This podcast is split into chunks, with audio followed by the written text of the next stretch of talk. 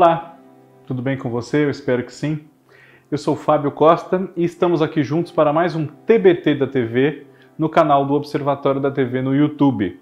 Canal esse no qual já estamos caminhando aí para 36 mil inscritos e peço sempre a você, se você não for ainda um deles, inscreva-se, ative as notificações para não perder nenhum dos nossos vídeos não só os meus, mas também da Cacá Novelas, do Cristiano Blota, do Cadu Safner, do João Márcio falando de A Fazenda e muito mais. Comente aqui, sugira temas para nós nos nossos vídeos, compartilhe com aquela pessoa que você acha que também pode gostar dos assuntos que nós tratamos aqui e vamos crescendo juntos cada vez mais. Muito obrigado a todos vocês.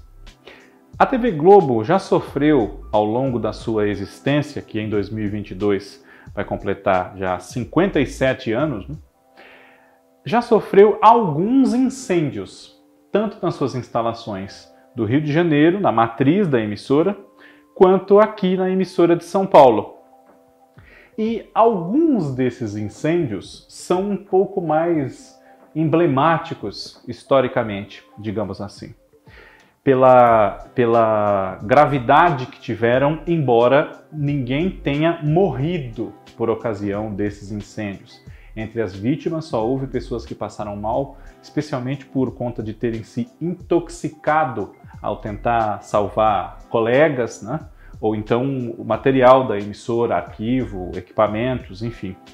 Mas vítimas fatais, salvo o erro da minha parte, não houve em dois incêndios dos mais emblemáticos da história da TV Globo, os dois ocorridos lá no Rio de Janeiro, que são então o tema do nosso TBT da TV nesta semana. Um incêndio ocorrido em 1971, há 50 anos já completos, e um de 1976, também já com 45 anos completos, respectivamente, em 29 de outubro de 1971 e em 4 de junho de 1976. Ambos os dias caíram em sextas-feiras na ocasião. O incêndio de 1971 teve pouca proporção, durou menos tempo, eh, não causou tantos transtornos assim. Por volta de 8 da noite daquele dia, 29 eh, de outubro de 71, lá na TV Globo, no estúdio A das instalações da emissora no Jardim Botânico, estava sendo gravado com Moacir Franco, Josélio Goy, ou Lev Goy, como queiram, e mais cerca de três dezenas de artistas e figurantes, enfim, o programa Moacir Franco Show, ou Moacir Franco Especial. Moacir Franco Especial, é, acredito que seja o correto nessa época. E durante a gravação, é, começaram ali no estúdio a sentir uma fumaça, um cheiro de fumaça, mas não deram muita importância, não parecia ser uma coisa de muita gravidade. Mas aí, ali contracenando Moacir Franco e José Goy, o ator José Goy disse para o Moacir Franco: Olha, a fumaça está aumentando, né? E começou a sair fumaça do chão para cima. O que aconteceu foi que o equipamento de ar refrigerado do estúdio, onde havia o espaço para o público sentar ali e acompanhar as gravações dos programas no auditório, no palco ali ao vivo, né? esse estúdio pegou fogo a partir do, do equipamento de ar refrigerado, que teve uma sobrecarga, enfim, e também o departamento de rouparia, de figurino da TV naquele momento, acabou sendo tomado pelo fogo. Além, é claro, de uma parte do acervo de fitas de variados programas, mas não prejudicou a transmissão da emissora, que assim que foi identificado o problema, teve transferida para São Paulo em regime de emergência a central geradora de imagens para todas as emissoras que já compunham àquela altura a Rede Globo por todo o Brasil e do próprio local, não muito depois, Hilton Gomes e um pouco mais tarde Murilo Neri, naquela noite, transmitiram ao vivo informações sobre o incêndio, sobre as condições dos funcionários, do próprio prédio, e não houve tanta gravidade, mas alguns dos materiais entre arquivo e equipamentos que foram danificados o foram um pouco pelo calor e um pouco também pela fumaça, uma fumaça muito tóxica, enfim, que também é bastante quente, a temperatura é elevada. Então também faria mal, claro, não só aos presentes ali, que foram todos tirados do prédio com a maior rapidez possível, mas também aos equipamentos. Só que a emissora não precisou sair do ar. E logo se, se restabeleceram os trabalhos, porque a maior parte das instalações da TV Globo não foi prejudicada, não foi comprometida. E a estrutura do prédio também não. Mas, uh, e no princípio da madrugada, o incêndio já estava controlado, debelado pela ação dos bombeiros e não houve maiores consequências. Mas no incêndio do dia 4 de junho de 1976, embora não tenha havido mortos, a coisa já foi um pouco mais complicada. Nesse, foi perdido praticamente tudo que foi salvo no incêndio de 71. Né? Ao longo desses cinco anos, estrearam programas clássicos da emissora, como o Fantástico, por exemplo, que é de 1973. E em 76, entre as muitas e muitas fitas de videotape que foram perdidas, perderam-se quase 40 dos programas iniciais do Fantástico, entre 73 e 74. Os que foram produzidos ainda em branco e preto, possivelmente todos, foram perdidos. Além de diversos capítulos de novelas, filmes comerciais e outras coisas. E esse foi um incêndio de maiores proporções. Ele teve início no controle mestre, que é o que mantém a emissora no ar realmente, com as mesas de corte, mesas de edição, enfim e um computador do controle mestre explodiu por volta de uma da tarde, quando o jornal Hoje havia entrado no ar fazia poucos minutos e o apresentador Berto Filho havia acabado de dar uma notícia sobre a guerra no Líbano, que mobilizava as atenções do noticiário internacional naquele momento.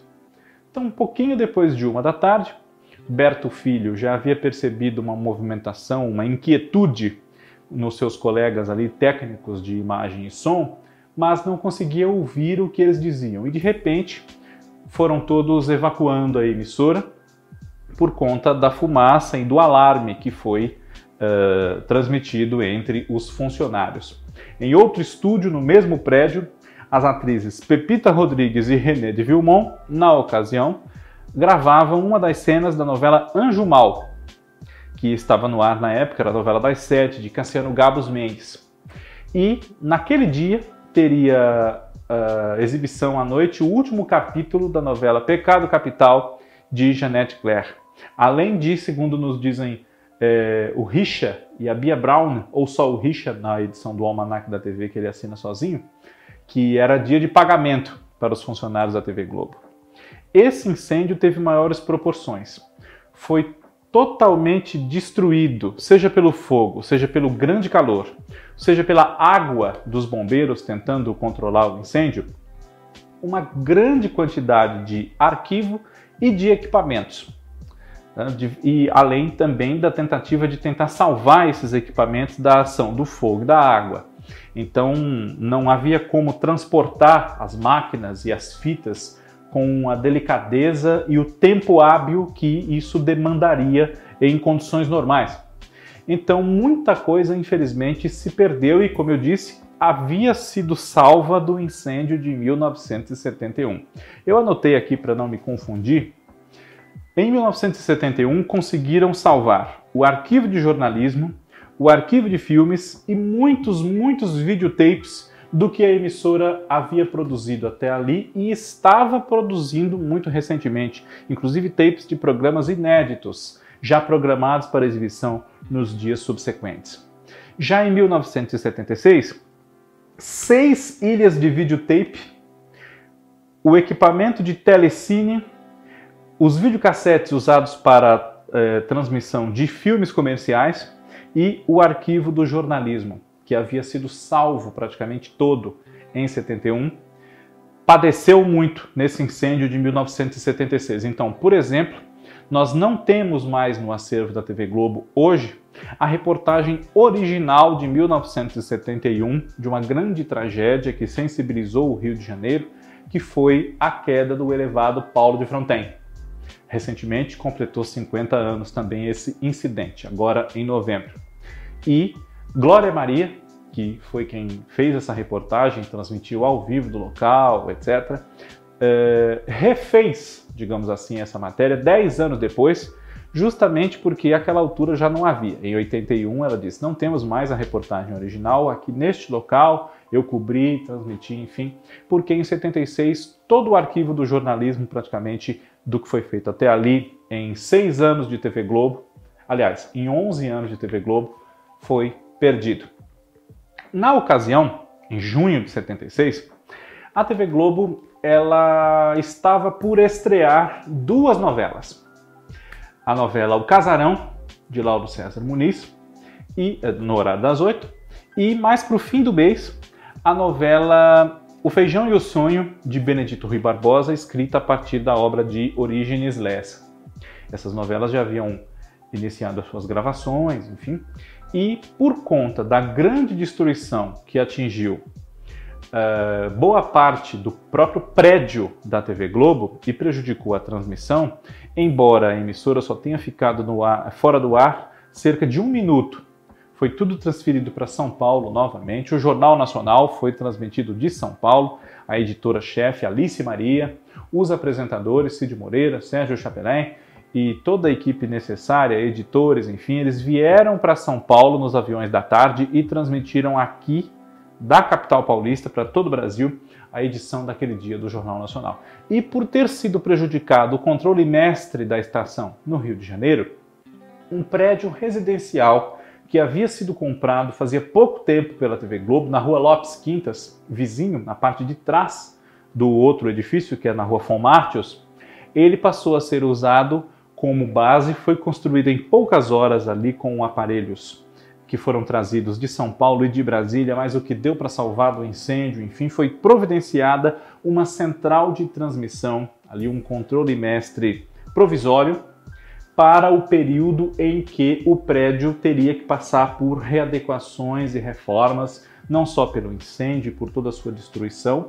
mas pela destruição até provocada pelos funcionários que quebraram paredes, fizeram buracos para que a fumaça passasse de um cômodo para o outro e fosse para fora, porque senão iam todos morrer sufocados. Era o medo que eles tinham. Né? E uma fumaça muito tóxica e quente, eu relembro.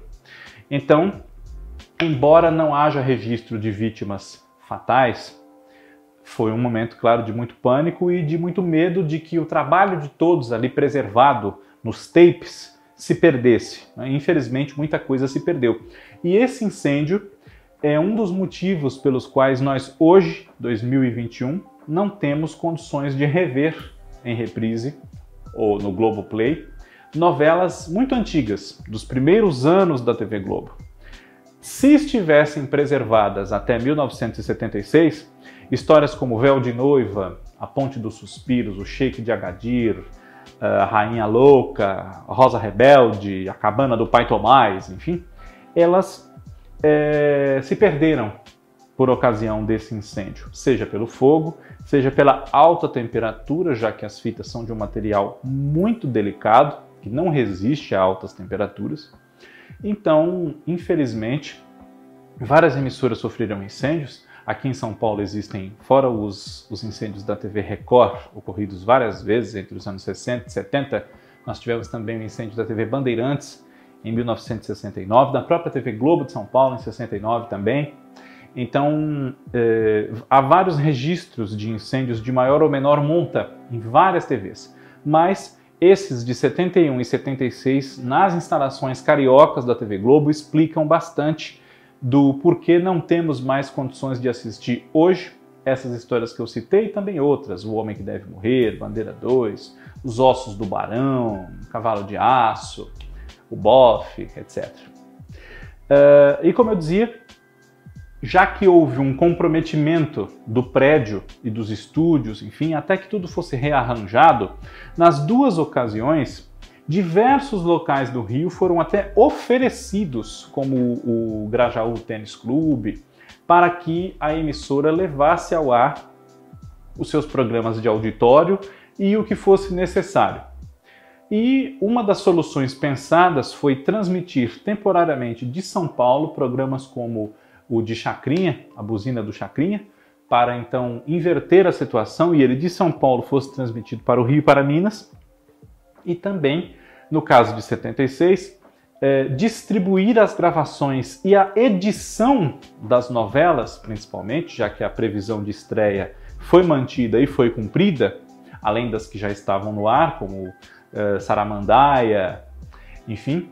A, a, a gravação das novelas e a edição foi dividida em vários locais, como os estúdios de Herbert Richards, lá no Rio de Janeiro, a Cinédia, também no Rio de Janeiro, e até a TV Educativa, TVE, e a TV Gaúcha entraram na dança, fosse para ceder eh, estúdios, fosse para colaborar com a edição dos programas. E também os estúdios da Rádio Globo foram usados na ocasião para a gravação da, da, da parte das chamadas dos programas que tinham que ser veiculados, também para respeitar não só o anúncio das atrações da emissora, como também os acordos comerciais com os patrocinadores, que, como é até hoje, variam parcial ou totalmente de praça para praça.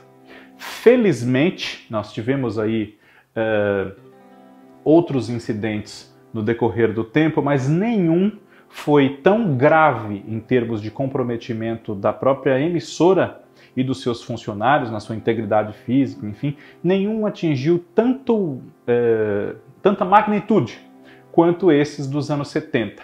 Houve o episódio do estúdio do Xuxa Park, uh, cerca de duas décadas atrás, Houve também mais algum incidente agora nos anos 2010, num dos galpões do Projac, enfim, outro em 2017 para 18 ali, né?